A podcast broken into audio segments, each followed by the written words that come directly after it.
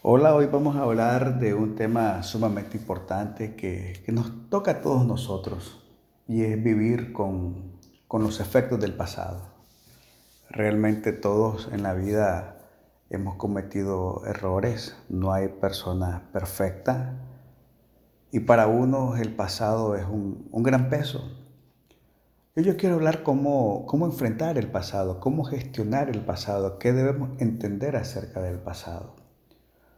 Una definición del pasado es que es anterior al presente. Es el tiempo que ya sucedió y que ha quedado atrás. Es muy importante entender este tema, que ha quedado atrás. Satanás es muy hábil y él es el padre de mentira y aunque él es un adversario derrotado que no tiene poder y no tiene autoridad, él sustenta su estrategia llevándonos al pasado. Es más, Satanás no tiene poder, lo que él tiene es una capacidad de manipular y engañarnos para llevarnos al pasado y traer a nuestra vida culpa, traer remordimiento, abrir heridas viejas con el propósito de detenernos. Y hoy vamos a aprender a entender cómo es el pasado y cómo vencer el pasado. ¿verdad? Eh, primero quiero compartir algunas posturas acerca del pasado. Eh, la postura número uno. Hay quienes creen que todo tiempo pasado fue mejor. Se trata de una postura pesimista que no confía en el progreso de la humanidad sino que defiende la realidad del tiempo pasado. Entonces no puede ver nada bueno, no puede esperar nada bueno, nada se compara con lo que pasó y vive anhelando y sufriendo por lo que fue y ya no es. En su mente las cosas no pueden mejorar. Eso es una postura muy negativa. Hay otra segunda postura filosófica acerca del pasado y esta está más asentada en la realidad sostiene que el pasado debe ser recordado para rescatar lo positivo y para no repetir los errores. Eso es muy bueno, aprender de la experiencia, no repetir los mismos errores. En este sentido, el pasado es parte de la experiencia del aprendizaje sobre el cual se construye el presente y se planifica el futuro. Eso está bien. Y hay una tercera postura que afirma, ok, el pasado no existe, o que al menos solo existe en la mente de las personas. De acuerdo a esta noción, lo único que se tiene es la existencia real. El pasado ya murió y el futuro no ha llegado. Es una postura demasiado existencialista, es alguien que totalmente ignora el pasado ignora el futuro, solo se concentra, solo se concentra en el presente. ¿Qué dice la Biblia? ¿Cuál es la postura de la Biblia? Mire lo que dice Isaías 43, capítulo 43, versículo 18 al 19. Dice, no os acordéis de las cosas pasadas, ni traigáis a memoria las cosas antiguas. He aquí yo hago cosa nueva pronto saldrá a luz. ¿No la conoceréis?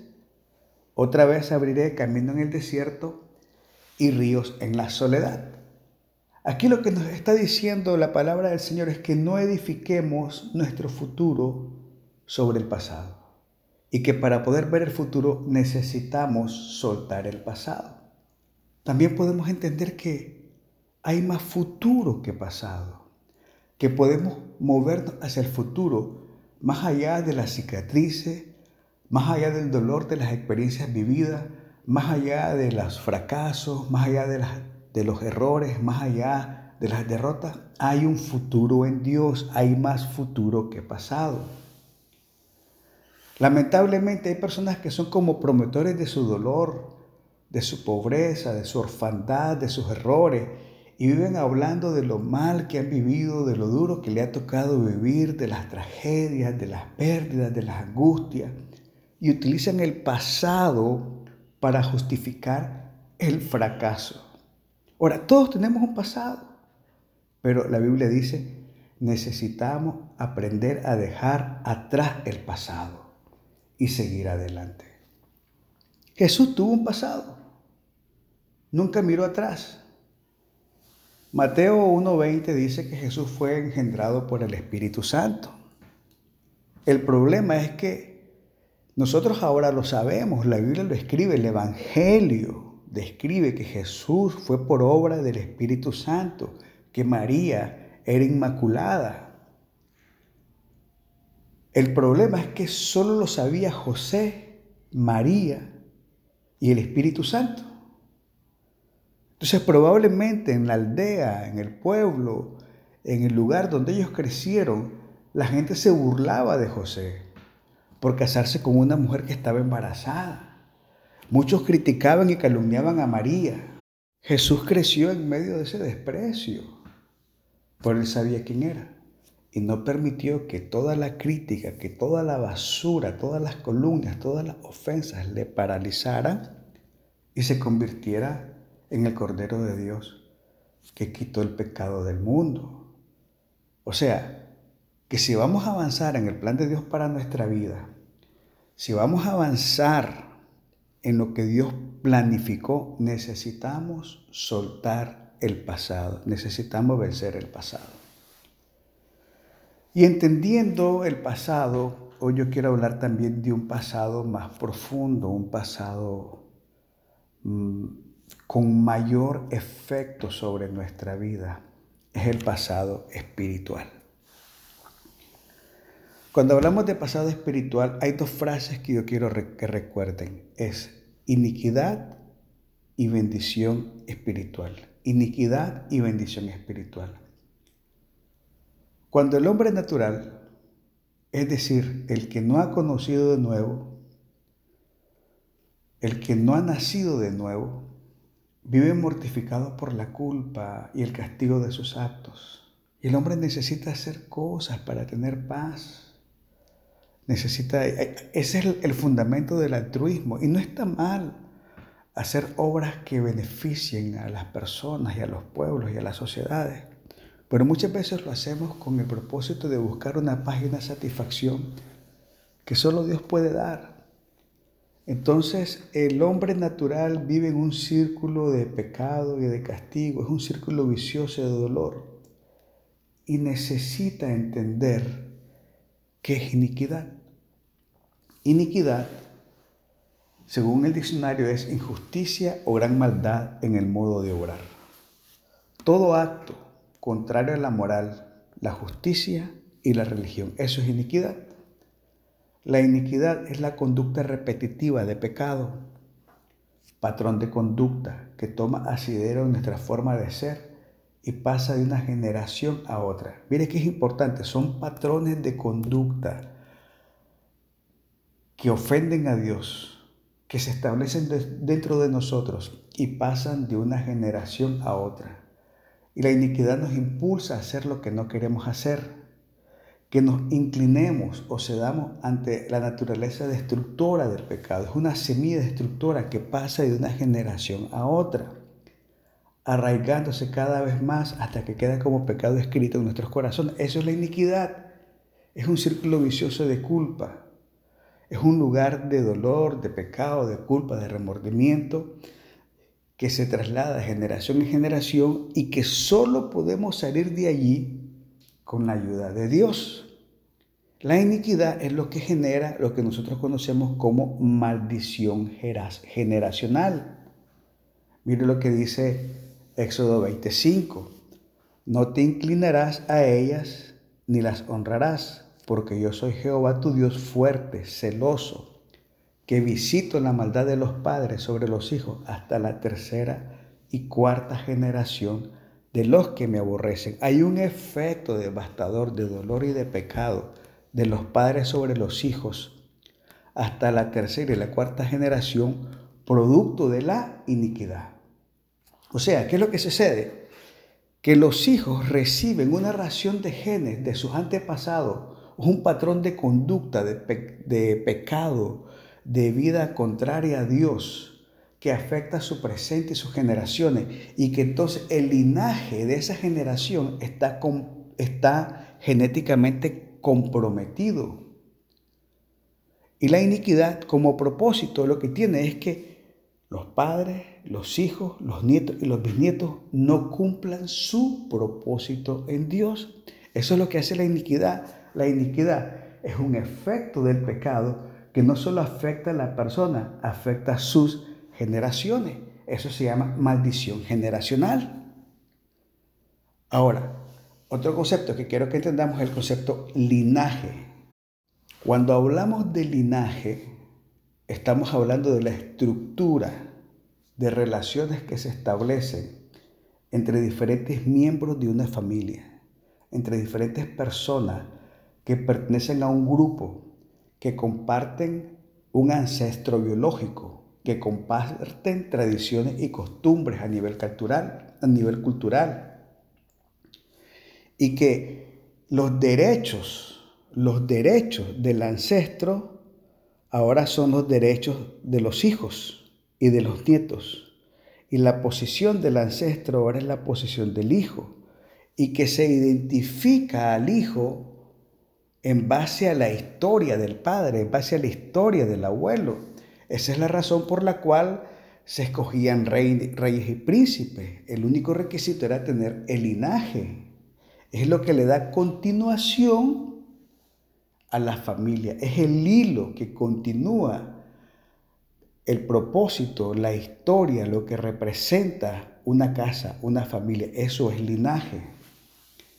Entonces, en la antigüedad, para los gobernantes el linaje era de vital importancia contar con un linaje que les asegurara su lugar en mucho tiempo, que les asegurara posiciones de influencia, puestos de importancia, ¿verdad? Inclusive, hasta por siglos, el linaje era clave para otorgar la herencia familiar.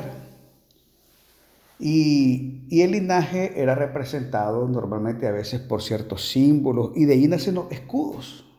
Entonces, las familias hacían sus escudos que los diferenciaba de las otras familias. Eso es linaje. Ahora, otro concepto, herencia espiritual. Cuando nosotros recibimos a Jesús en nuestro corazón, nos volvemos del mismo linaje de Jesús, de la misma herencia de Jesús de la misma estirpe de Jesús. Y al estar Jesús en nosotros, en nuestra vida, Él anula la maldición generacional, Él anula la iniquidad que estaba latente en nuestra vida, producto del pecado de nuestros padres. O sea, recibir a Jesús es una salvación genética también, que deja la herencia comprometida, la iniquidad, lo correcto que recibimos de nuestros padres y la cambia por un linaje perfecto, el linaje de Jesús. Miren lo que dice Gálatas capítulo 3, versículo 29.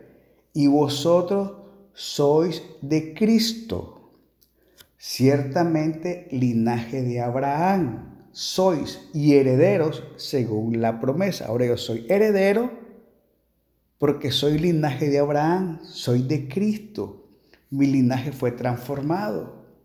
Y primera de Pedro, capítulo 2, versículo 9 dice, mas vosotros sois linaje escogido, real sacerdocio, nación santa, pueblo adquirido por Dios, para que anunciéis las virtudes de aquel que os llamó de las tinieblas a su luz admirable.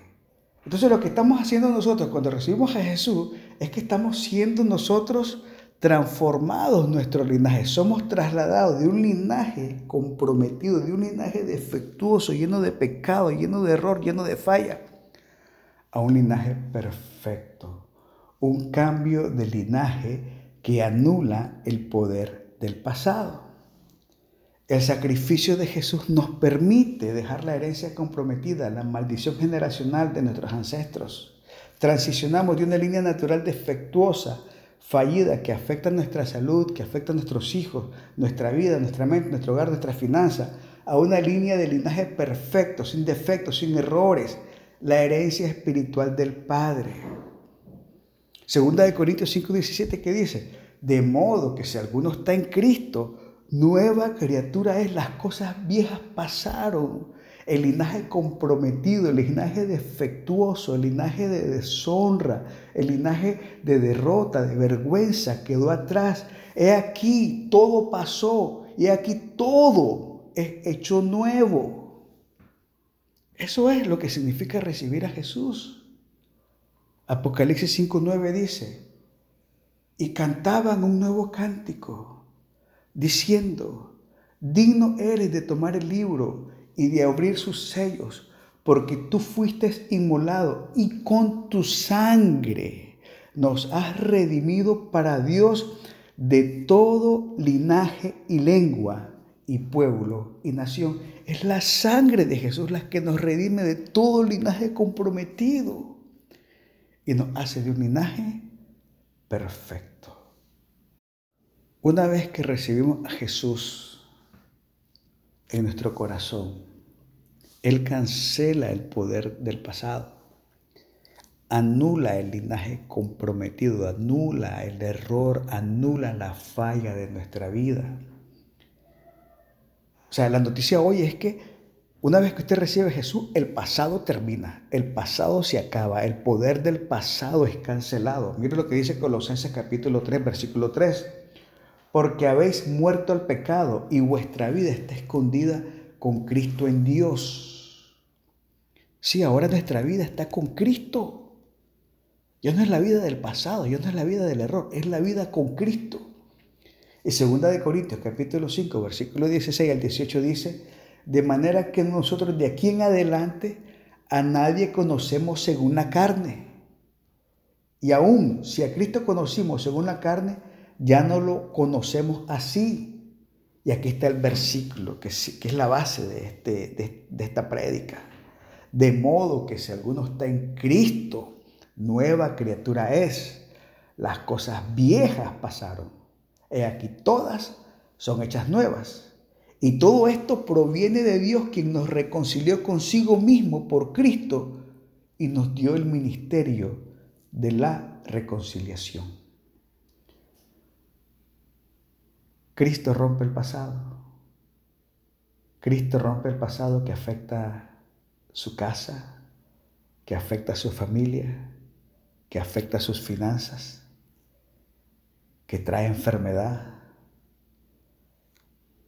Hoy Jesús anula todo poder de iniquidad sobre su vida, toda artritis, toda infertilidad, toda migraña, toda alteración nerviosa, toda dolencia generacional es cancelada hoy por la sangre de Jesús.